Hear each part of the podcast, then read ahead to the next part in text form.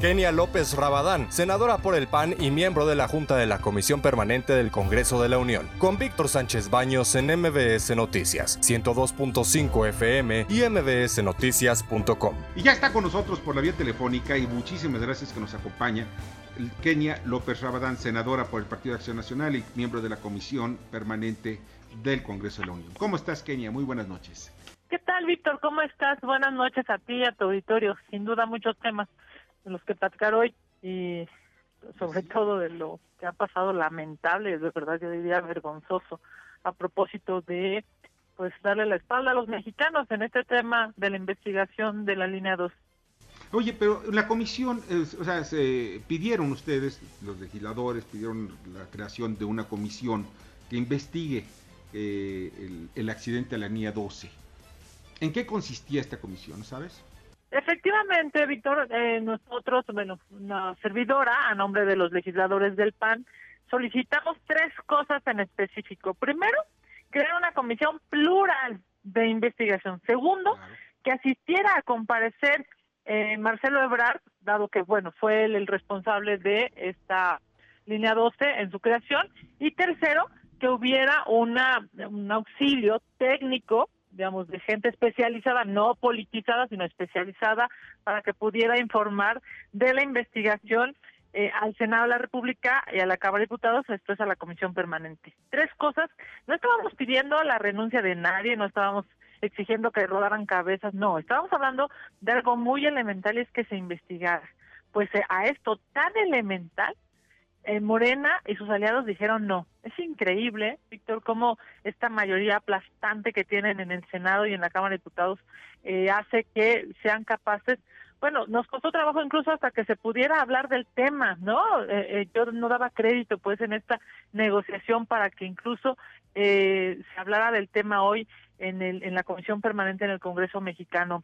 Así el nivel de, digamos, de opacidad, así el nivel de solapar la corrupción que se... De miedo, del miedo que tienen Kenia, pues es porque estamos en un proceso electoral, hubo un accidente, esto no podemos decir que es mala suerte, este es un, este es un hecho totalmente eh, consecuencia de la irresponsabilidad de funcionarios. No estoy hablando de la, de la presente administración, estoy hablando de los últimos, cuando menos 20 años, quizá más. Y estamos viendo que pues no, no hicieron nada y quieren entonces echarse la pelotita y tratar de salvar el pellejo. Ahora, todo esto nos lleva también a otra reflexión, eh, Kenia. ¿Qué es lo que al final de cuentas nos interesa? Es la seguridad de cuatro millones de personas que viajan en el metro. ¿Cómo lograrlo?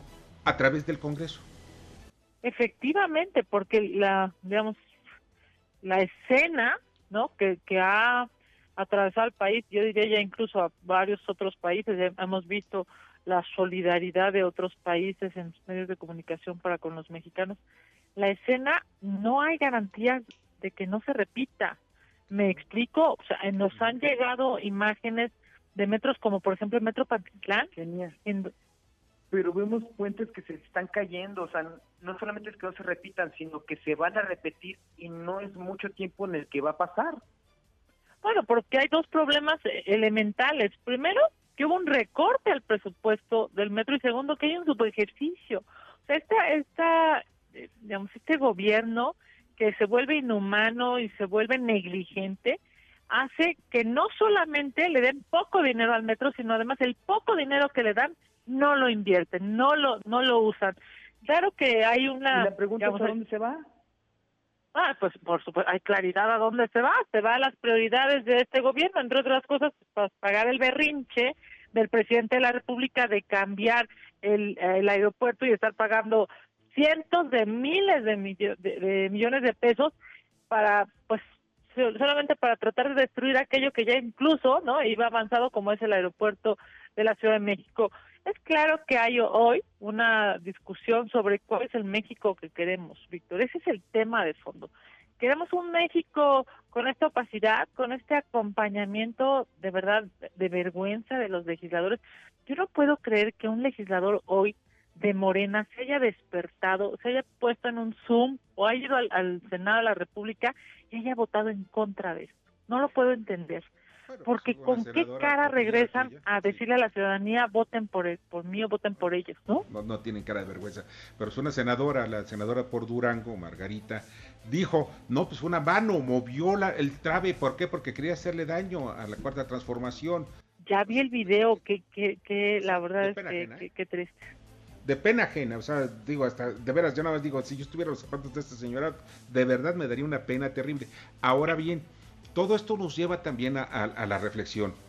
Definitivamente el Congreso ya no puede hacer nada ahorita, está con las manos atadas para poder iniciar por lo menos una investigación legislativa, que esto puede o no puede tener implicaciones penales, pero lo fundamental es que se sepa la verdad, es una comisión de la verdad al final de cuentas. Exactamente, a ver, el Congreso en realidad no está con las manos atadas, el Congreso está de rodillas a López Obrador y a sus amigos. Ese es el tema de fondo.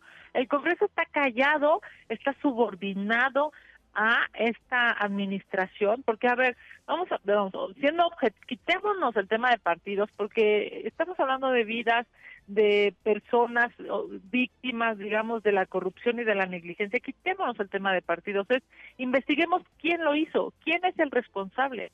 ¿Quién va a tener que pagar en términos legales por esto que está pasando? Hemos visto a las familias, a, a, las mamás, a los hijos buscando, ¿no? Respuestas, exigiendo justicia. ¿Cuál era la, la, frase, digamos, que se ha escuchado en estos días? Es, esto no es un accidente porque se pudo haber evitado.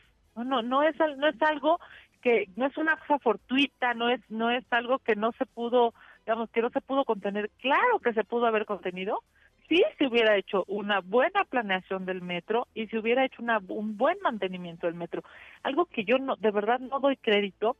Hay en la Ciudad de México, digamos, para quien nos escucha en, la, en el país o fuera del país, hay en la Ciudad de México 12 líneas de metro, 12, que atraviesan todas, eh, digamos, toda la ciudad.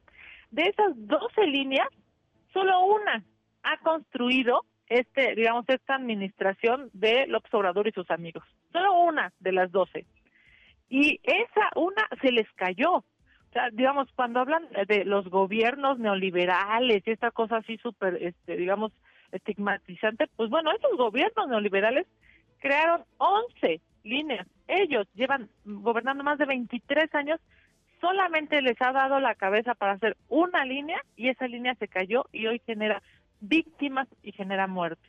Es increíble la irresponsabilidad de este gobierno en, en, términos del la Ciudad de México y en términos del gobierno federal. Y es la línea más costosa, o sea, la ruta de metro más costosa del mundo.